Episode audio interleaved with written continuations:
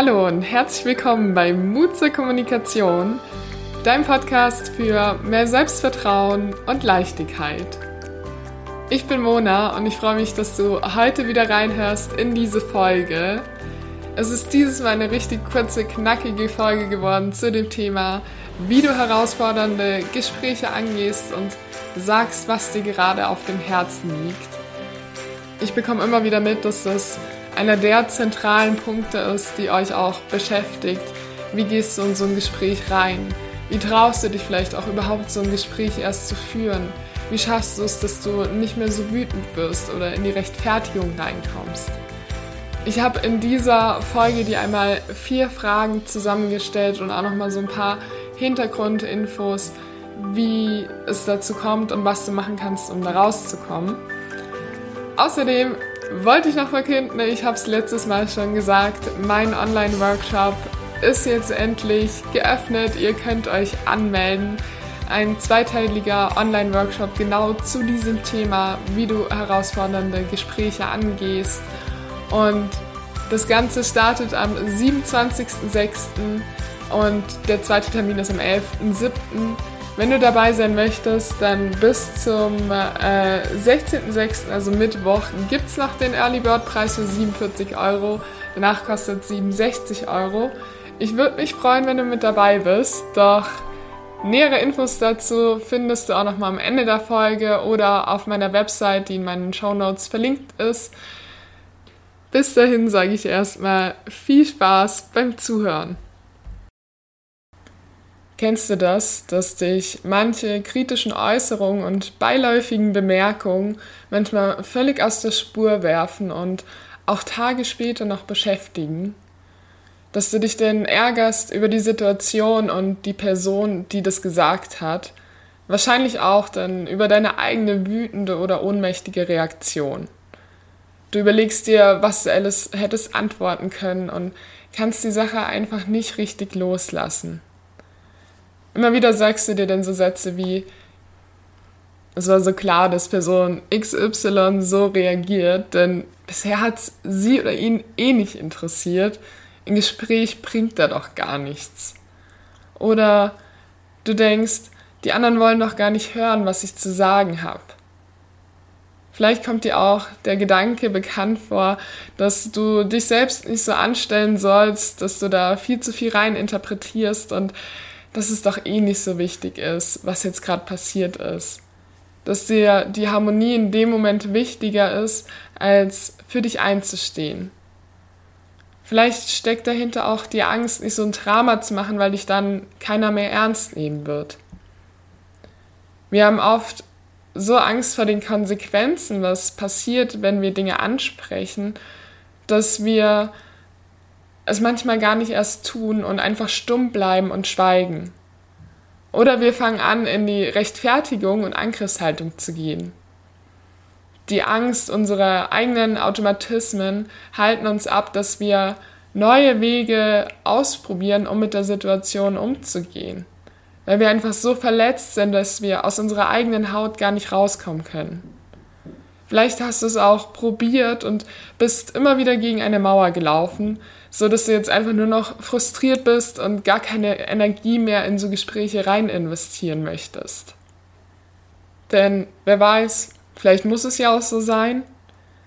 Nein, es muss nicht so sein. Irgendwo tief in uns ist da noch diese kleine Stimme, die uns sagt, ich würde mir wünschen, es anders zu machen. Ich würde mir wünschen, mich freier von den Meinungen anderer zu machen und zu sagen, was ich sagen möchte.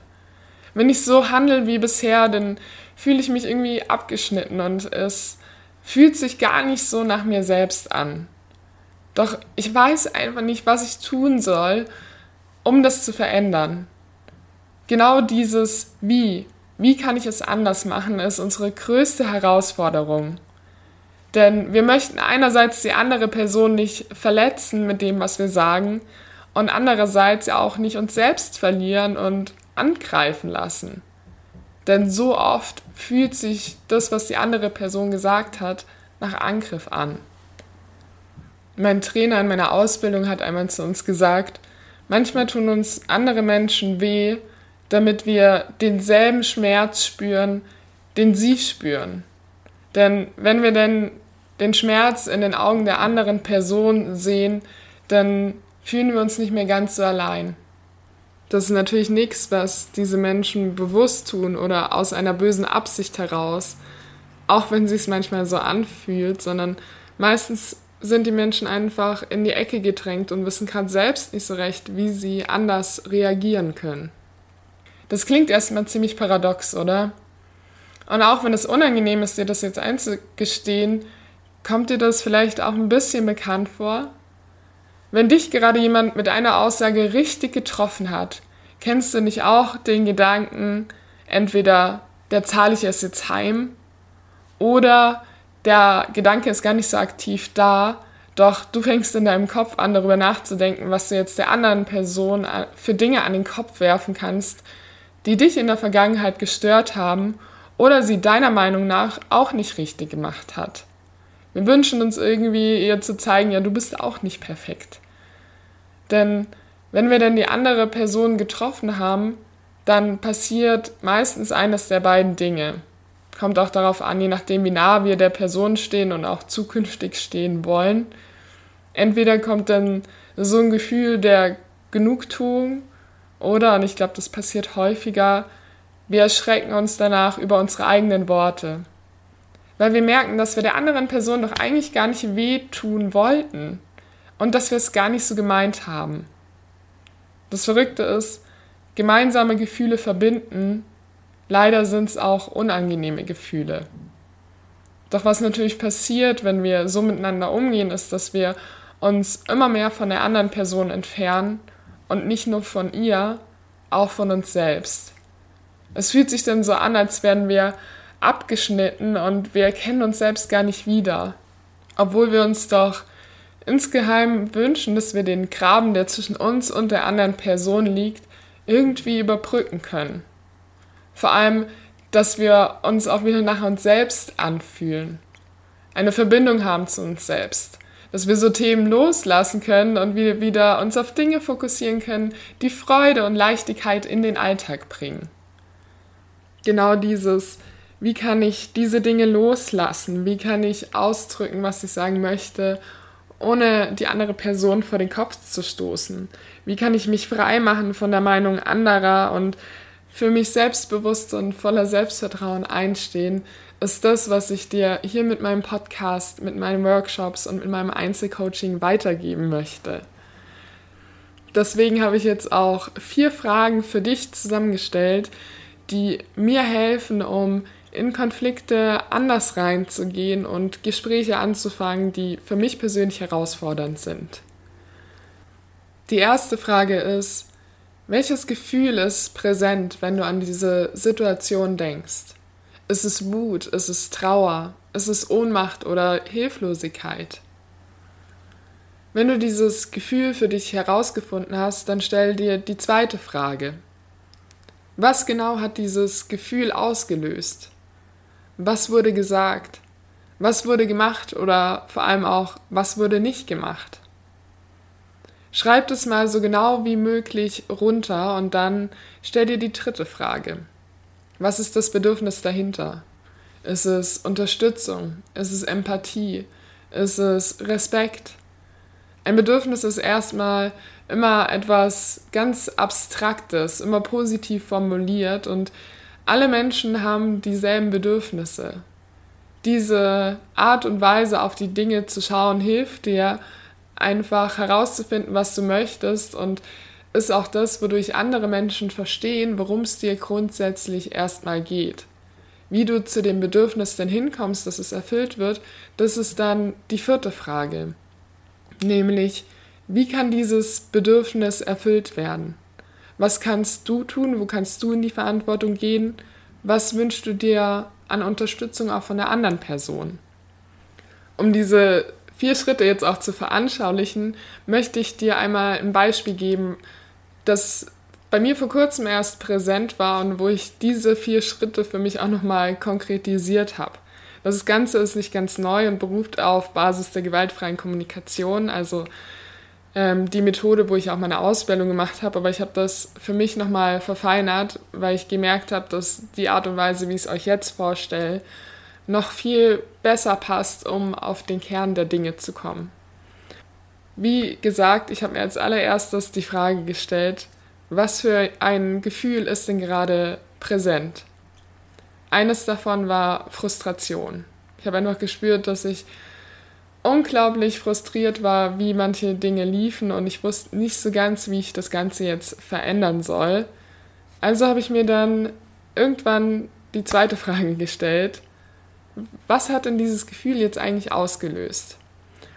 Da bin ich wirklich mit Stift und Papier hingegangen und habe das einfach mal aufgeschrieben.